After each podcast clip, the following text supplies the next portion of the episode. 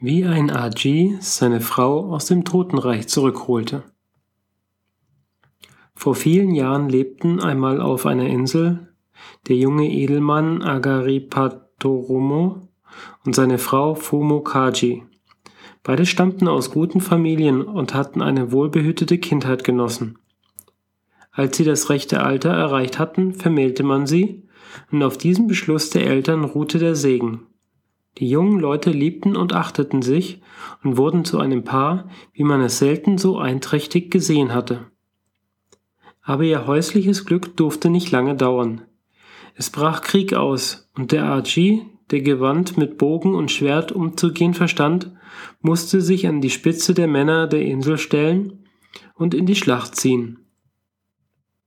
Agari Patoruma rief vor dem Abschied seine Frau zu sich und sprach Sieh hier auf dem Hausaltar die Schale mit frischem Wasser.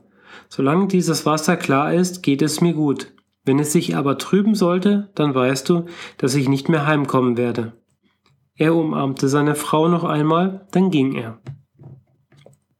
Nun traf es sich, dass ein Gott gerade eben dieses Gespräch zwischen den Gatten belauscht hatte, und er beschloss, die Liebe der beiden zu prüfen. Er begab sich auf das Schlachtfeld und nahm die Gestalt eines kleinen roten haarigen Kindes an.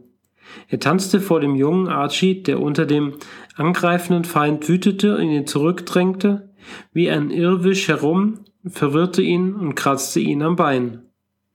Der Krieger wollte ausweichen, und im Eifer des Gefechts streifte er sich mit dem eigenen Schwert leicht am Fuß.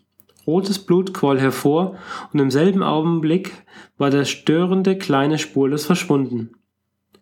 Auch an diesem Tag betete Fukukaji am Hausaltar um die sichere Heimkehr ihres Gatten. Sie hatte seine Worte beim Abschied niemals vergessen und schaute gleich nach der kleinen Schale mit dem hellen Wasser. Aber sie erschrak. Das Wasser, das bis jetzt immer klar wie ein Spiegel geglänzt hatte, war leicht rot verfärbt.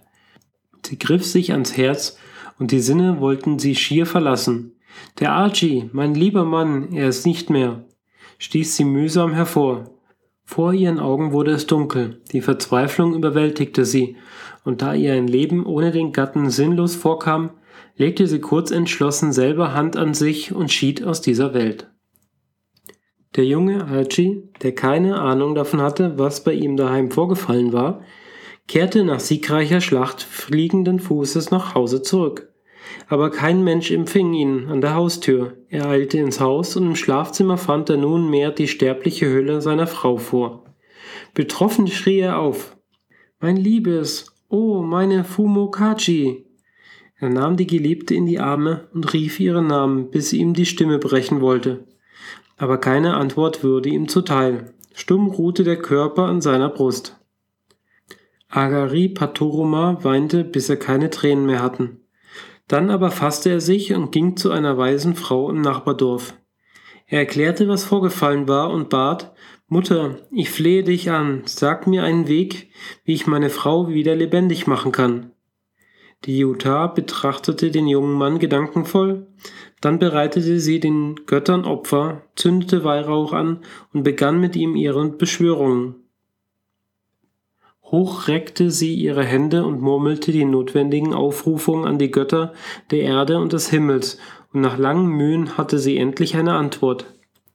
Erschöpft von ihrem Ringen mit den Himmlischen drehte sie sich zum Archie und sprach, wenn du eine reine Seele hast, wenn du eine schöne und tapfere Seele hast, dann besteige ein Pferd, das tausend Rie überwinden kann. Lass es laufen und dort, wo es von selbst stehen bleibt, tue das Richtige. Die weise Frau gab ihrem Besucher noch manche Ratschläge, dann entließ sie ihn. Der Archie dachte sogleich an sein weißes Pferd. Es war klein und gedrungen, aber von großer Ausdauer, und er meinte, dass es wohl tausend Reh laufen würde. Er eilte zum Pferdestall, streichelte liebevoll das Tier und schwang sich auf seinen Rücken. Vorwärts! Der Schimmel bäumte sich auf, hell klang sein Wiehern bis in den hohen Himmel. Die Hufe schlugen Funken, mit einem gewaltigen Satz stürmte er ins Freie. Jeder Sprung brachte Ross und Reiter einen Rie vorwärts.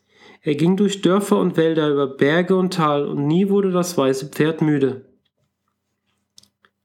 Der helle Tag wandelte sich in ein Dunkel, ringsumher hüllten sich alles in graue Dämmerung. Da blieb das Pferd stehen. Der Archie schaute sich um und er sah, dass sich vor ihm ein Kranker am Boden krümmte.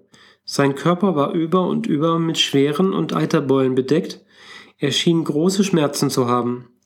Der Leidende schaute auf zu ihm und fragte mühsam, Wohin eilst du denn so sehr? Ich suche meine Gattin. Hast du nicht eine Frau mit weißem Handtuch gesehen? Unter Stöhnen kam die Antwort, wenn du mir meinen wehen Körper sauber leckst, will ich dir Auskunft geben.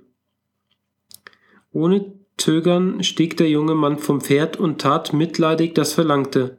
Der Kranke weinte heiße Tränen. Du bist ein guter Mensch und ich will dir gerne helfen. Blicke dorthin und sieh die Niira-Straße. Die musst du weiterreiten. Er wies mit der Hand und der Archie konnte in der gezeigten Richtung sehen, wie eine schmale, goldglänzende Straße in der Finsternis leuchtete.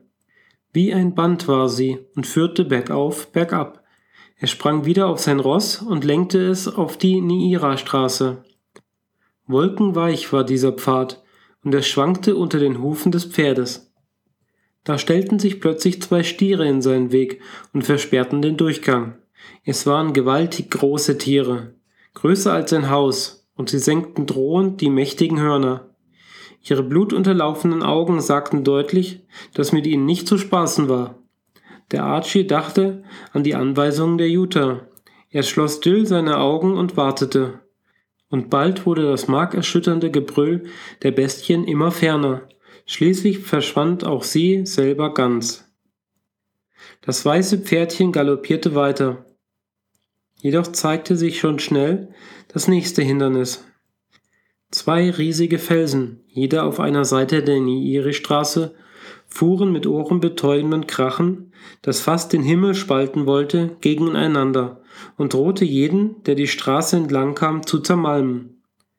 Der Reitersmann schloss auch hier ruhig und ohne Angst die Augen, und tatsächlich hörte das Toben auf, und die Straße wurde frei.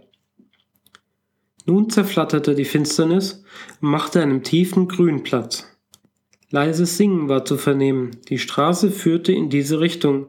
Sie nahm allmählich die Farbe des Regenbogens an und endete schließlich an einem zinnoberroten Tor. Der Archie ritt hindurch. Wunderbares überirdisches Licht erstrahlte. Er war zum Wohnsitz der Götter gekommen. Viele Götter wohnten dort. Er sah Götter, die in den heiligen Schriften lasen und auch Götter, die sich am Brettspiel erfreuten. Ihre Welt hat viele Ähnlichkeiten mit der Menschenwelt, aber sie ist ewig friedvoll und ewig schön. Der Reiter band sein Pferd an einem Maulbeerbaum, der vor einem großen Anwesen stand. Dann trat er in das Haus hinein. Drin saßen Götter, und der junge Mann verneigte sich grüßend vor einen der jenen. Da erschien eine Frau und ging zu dem weißen Ross. Freundlich rieb sie ihm die weiß glänzenden Flanken trocken. Sie pflückte Maulbeerblätter, reichte sie ihm zur Speise und sagte zärtlich Weißes Pferdchen, bist du nun auch zum Sitz der Götter gekommen? Liebes Pferdchen, wo ist denn dein Herr? Warum kann ich denn den jungen Archie nicht entdecken? Sie streichelte das Tier und ihre Augen füllten sich mit Tränen. Der Edelmann hatte alles gesehen und plötzlich fiel es ihm wie Schuppen von den Augen. Er zitterte am ganzen Körper. Da stand sie ja. Die schwarzen, glänzenden Haare reichten ihr bis auf die Hüften. Da war sie, seine Fumukaji. Er eilte hin zu dem Maulbeerbaum. Es galt nun, die Seele seiner Frau zurückzuholen. Er näherte sich ihr von der linken Seite, umfasste sie, schwang sich mit ihr auf das weiße Pferd schloss fest die Augen und galoppierte in rasender Geschwindigkeit die vorhin gekommene Straße zurück. Bald schon erreichte er sein Heim, aber die Gestalt seiner Frau, die er bis jetzt fest in den Armen gehalten hatte, war verschwunden. Auf dem Rücken des Pferdes saß nun noch eine Fliege. Vorsichtig fasste Agaripatoruma diese Fliege, trug sie zum Leichnam seiner Frau und brachte sie ganz nah an die Nase der Toten. Und da geschah ein Wunder. Mit lauten Niesen erwachte Fumokaji. Sie schien wie aus tiefem Schlaf erwacht. Sie sah ihr Mann neben sich und sagte froh, Du warst lange im Krieg. Dann fielen sich die beiden in die Arme und wollten nimmer voneinander lassen. Ihr Leben war gesegnet, sie hatten viel wohlgeratene Kinder und lebten glücklich und zufrieden bis ins hohe Alter. Liebe ist stark, und wenn sie stark genug ist, lassen sich alle Schwierigkeiten überwinden. Sogar die Götter wollen dann helfen, so erzählen die Menschen auf den Miyako-Inseln.